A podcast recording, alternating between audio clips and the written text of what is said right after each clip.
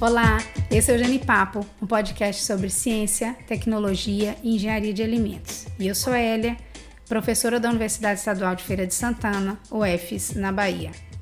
Minha conversa hoje é com Leonardo Lima. Ei, Léo! Oi, Hélia. Oi, pessoal. O Léo é estudante do curso de Engenharia de Alimentos e é membro aqui da equipe Genipapo. E hoje falaremos sobre o processamento de alimentos. Nossos primeiros podcasts foram para apresentar a equipe de professoras e o curso onde trabalhamos, Engenharia de Alimentos. Agora, escolhemos assuntos gerais dentro da engenharia de alimentos para progressivamente detalharmos mais a cada episódio. Para o Genipapo de hoje, nós trazemos informações sobre processamento industrial de alimentos. Léo, explique para os nossos ouvintes como surgiu essa necessidade de processar alimentos. Bom, Primeiro, precisamos lembrar que o processamento de alimentos ele já existia muito antes da indústria de alimentos. As pessoas elas já utilizavam técnicas como salga, fermentação e secagem para conservar melhor os alimentos daquela época. Porém, os métodos de processamento utilizados eram métodos caseiros, ou seja, eles não atingiam todas as classes da população da época. Alguns exemplos clássicos de alimentos que existem há muitos anos antes do surgimento das indústrias são o pão, o vinho, a cerveja. Para esses alimentos não há datas exatas que determinem quando eles surgiram, mas estudos científicos apontam que eles já eram consumidos há milhares de anos, mesmo até antes de Cristo. Então foi durante a Revolução Industrial, lá por volta de 1760 ou seja, no século XVIII, que o processamento de alimentos ele passou a ganhar características industriais, produzindo alimentos em maior quantidade, buscando seguir um padrão de produção e atingindo várias classes da população. No século XIX, acontecimentos contribuíram para o desenvolvimento de técnicas de processamento industrial, como é o caso da Primeira Guerra Mundial em que os alimentos enlatados eles ganharam os holofotes para suprir, digamos assim, as necessidades das tropas militares envolvidas na guerra. Essas contribuições elas foram essenciais para que hoje nós tenhamos esse universo de alimentos processados. Então, de forma clara e objetiva, eu entendo que processar é transformar de alguma forma os alimentos e isso pode ser feito em ambiente doméstico, artesanal ou industrial. Já surge na sua fala, Léo, uma ideia que eu queria discutir com você, que são as vantagens do processamento. Quem está nos ouvindo pode, poderia questionar se realmente precisamos de alimentos industrializados, se esses alimentos podem nos fazer mal. Esse questionamento realmente é bastante comum. A indústria de alimentos consegue processar em larga escala e, consequentemente, atingir mais pessoas com processo padronizado, seguindo normas e cuidados com a higiene, por exemplo. Então, eu acredito que esses aspectos trazem vantagens e segurança para a população.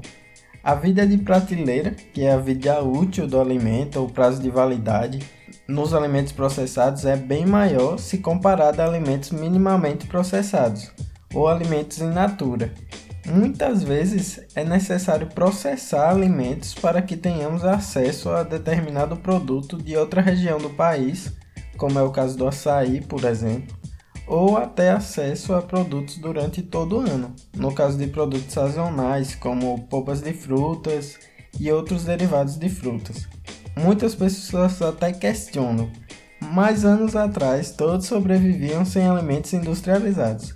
Sim, isso não deixa de ser verdade, mas anos atrás a quantidade de pessoas no mundo era bem menor. As pessoas tinham mais tempo, se deslocavam menos, as cidades eram menores, enfim, há vários detalhes que devem ser considerados. As pessoas elas têm interesse por novidade, por opções diversificadas que a indústria oferece, como os alimentos para as pessoas que precisam restringir nutrientes como lactose e glúten. Há também a questão da falta de habilidade, pois sim, essa ainda existe, de preparar refeições e a conveniência dos pratos prontos. Então, nesse contexto atual, é impossível alimentar todo mundo apenas com alimentos não processados. Isso é um fato. Vamos a um pensamento simples. Quanto tempo leva para se plantar e colher grãos, cereais, vegetais que são essenciais em nossa alimentação. E além desse tempo, dependemos do clima e após escolher esse alimento, ainda é preciso mantê-lo conservado. Então, como faríamos isso tudo sem as ferramentas de processamento? Eu concordo que teríamos muitas dificuldades sem os alimentos industrializados. Para facilitar o entendimento sobre processamento, nós podemos pensar em três grandes grupos: alimentos minimamente processados, processados e ultraprocessados. Essa última classificação é que aparece no guia alimentar que a gente vai falar um pouquinho depois. É preciso esclarecer que a classificação de um determinado alimento em um grupo ou outro depende um pouco do ponto de vista das diferentes áreas, como por exemplo nutrição ou engenheiros e cientistas de alimentos. Mas de uma maneira geral, está relacionada com a intensidade das alterações provocadas nas propriedades sensoriais e nutricionais do referido alimento. Então, Léo, qual seria o primeiro grupo de alimentos processados, aquele mais simples de todos? O primeiro grupo é o de alimentos minimamente processados.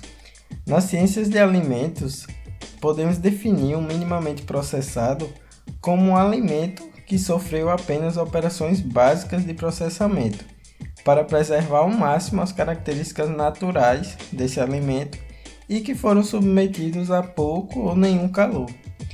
A conservação deles se dá basicamente pela sanitização, refrigeração e pela embalagem. Um ponto muito importante é que no Brasil ainda não há uma legislação específica que define esse tipo de alimento. Então as indústrias, elas usam as regras já existentes. E a definição que falamos aqui no Genipapo ela é consagrada pelos autores que estudam o tema.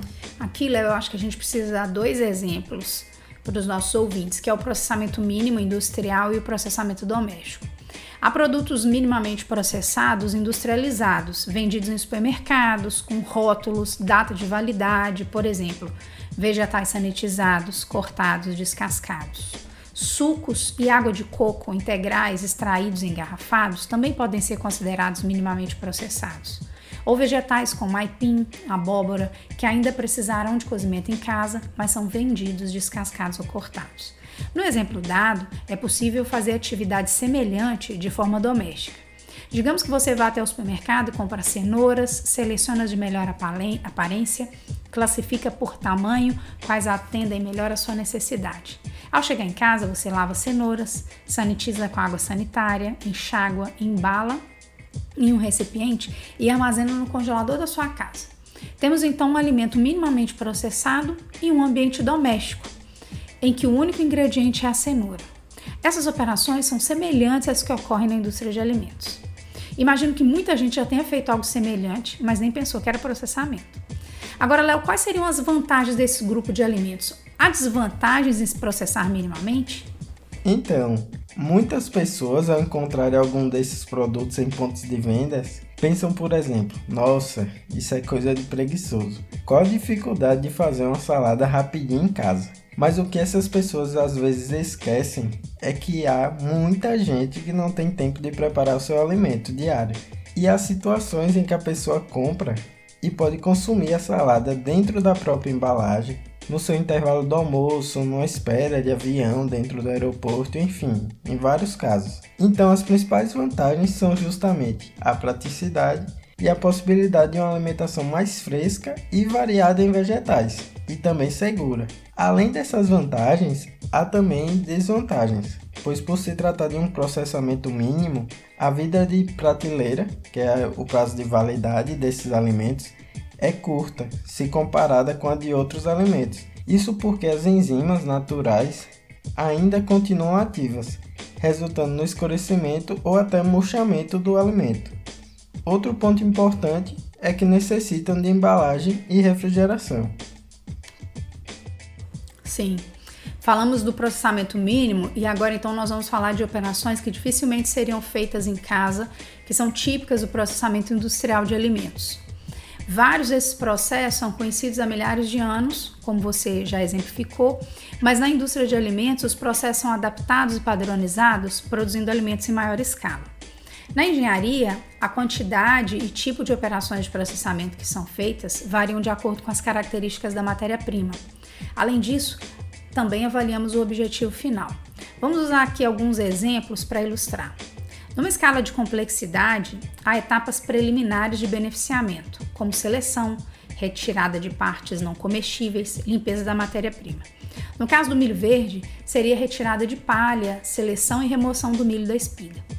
Na sequência, temos etapas de processamento físico na elaboração do produto. O aquecimento é muito utilizado, mas a temperatura final do processo pode variar dependendo da resistência do alimento e também do objetivo. Pode ser necessário eliminar microrganismos perigosos ou inativar enzimas que deterioram o produto. São os processos de esterilização, pasteurização, torra, cocção e assamento. Nesse grupo, eu poderia usar o palmito como exemplo ou leite longa-vida. Ambos podem possuir micro-organismos que são resistentes e por isso usamos temperaturas acima de 100 graus para conseguir inativá-los. Alguns alimentos possuem compostos que precisam ser aquecidos para que se tornem aptos para consumo, como feijão. Outros precisam do calor intenso para desenvolver características sensoriais, como é o caso da torra para o café e o cacau. Pode ser necessário acidificar, usar sal. No exemplo que demos do milho, algumas empresas usam aquela salmoura dentro da embalagem. Outras processam apenas usando vapor, em equipamentos chamados autoclaves. Podemos precisar separar fases dentro de um mesmo alimento e por isso usamos equipamentos industriais específicos, como no caso de centrifugação, peneiramento ou filtração. É durante essas etapas exemplificadas aqui que ocorre a produção de derivados e produtos variados. Por exemplo, o trigo grão é processado para a fabricação de farinhas e farelos. São etapas de moagem, peneiramento e transporte de um equipamento para o outro. A partir da farinha e também do farelo, temos outras operações industriais de mistura, modelagem, fermentação, assamento, secagem para a produção de pães, bolos, biscoitos, massa de pastel, macarrão entre vários exemplos. Elia, é até bom comentar que a indústria precisa atender a normas de higiene, ter equipamentos adequados, fazer análises de composição e microbiológicas, tudo para garantir a qualidade e segurança de quem vai consumir e também controlar de certa forma o processo. Então, se temos que cumprir tantas exigências, qual é o problema dos industrializados? Atualmente há uma, uma polêmica em torno do Guia Alimentar para a População Brasileira, editado pelo Ministério da Saúde em 2014. Esse guia apresenta uma classificação chamada Nova, que é baseada no grau de processamento desse alimento, na quantidade de ingredientes que ele tem. Professora, sobre o guia alimentar, como é essa nova classificação que traz o conceito de ultraprocessado? Qual é o problema desses alimentos? São muitas perguntas, Léo, e a gente teve muita, muita coisa produzida na, na mídia nesses últimos tempos. Primeiro, eu acho que o que há de positivo nesse guia é que ele fala de outros aspectos da alimentação, sugere melhorias em prol da nossa saúde e também reforça a necessidade do uso de alimentos regionais, frescos, da estação e do preparo da comida em casa. A OPAS, que é a Organização Pan-Americana para a Saúde, fez um relatório em 2015 que também trata desse assunto. Agora precisamos entender o que, que significa esse conceito de ultraprocessado que o guia traz. Na engenharia de alimentos, nós não usamos essa classificação, então causa dúvida para os engenheiros de alimentos. Intuitivamente, o ouvinte pode pensar que é um alimento que passou por demasiados processos industriais. Há também a interpretação de que esses alimentos têm muitos aditivos. Se fizermos uma busca pela internet, vão aparecer referências do tipo imitação de comida, comida sem nutrientes, alimentos compostos por muitos ingredientes e de nomes desconhecidos. Primeiro, temos que entender que um alimento não deixa de ser saudável simplesmente por ter sido processado. O processamento, por vezes, é essencial, benéfico ao aumentar a segurança do produto, como nós já falamos aqui. Um exemplo presente nesses documentos que eu citei mostra o milho na espiga, que consideramos em natura, o milho enlatado, que é considerado processado, como já explicamos. Aí tem o salgadinho de milho, onde o milho é um dos vários ingredientes presentes. Muitos nutrientes do milho não estão mais ali. Então, de acordo com o guia, temos um exemplo de um alimento considerado ultraprocessado. Para nós, o consumidor precisa estar bem informado porque muitos fatores precisam ser avaliados. Mais importante do que o número de ingredientes presentes e também tentar prever o número de operações que esse alimento passou, o consumidor deve avaliar a composição nutricional e principalmente a frequência de consumo. Por exemplo, considerando que a semana tem sete dias e que fazemos no mínimo três a quatro refeições por dia, devemos perguntar: esses alimentos estão presentes quantas vezes? A pessoa ou a criança consumiu refrigerante, salgadinho, biscoito recheado, sorvete, doces embutidos em que quantidade? Para essas questões, é, então, quais são os itens de alerta? Primeiro, o teor de sacarose e outros tipos de açúcar adicionados, como destrose, glicose, que nós somos aconselhados a reduzir o consumo. Algumas bebidas, como é, sucos e refrigerantes, podem ter 10% de, de açúcar, né, de sacarose. Segundo ponto é o teor de gordura. As gorduras naturais do alimento, também adição de pele de frango, gordura vegetal hidrogenada, que aumentam o teor total de gorduras no produto. Nesse grupo estão os derivados cárneos, sorvetes e biscoitos recheados. Terceiro item de alerta: teor de sal. O cloreto de sódio ou outros aditivos que incorporam sódio aumentam o risco de hipertensão. Então é preciso ler o rótulo. A tabela nutricional traz o teor de sódio e o quanto aquilo representa do que se deve consumir ou que se poderia consumir em um dia. E quarto, e por fim, os aditivos. O uso deles é regulamentado e em, usado em níveis seguros. Eles têm função importante, mas podem ser alergênicos e inflamatórios para alguns grupos de pessoas, especialmente no caso do consumo frequente. Nós vamos ter um episódio aqui no Papo só para falar de aditivos. Por hora, vamos só adiantar que nem todo alimento industrializado precisa de aditivo e que nem todo aditivo é conservante, nem todo aditivo é artificial. Concluímos então que o mais importante é tentar buscar o equilíbrio. A indústria de alimentos segue normas, agências reguladoras e muitos processos são frutos de anos de pesquisa.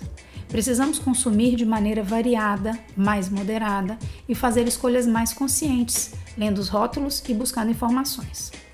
Esse foi o nosso episódio 3 do Genipapo Podcast. Esperamos vocês aqui no nosso próximo encontro, quando nós vamos falar de aditivo.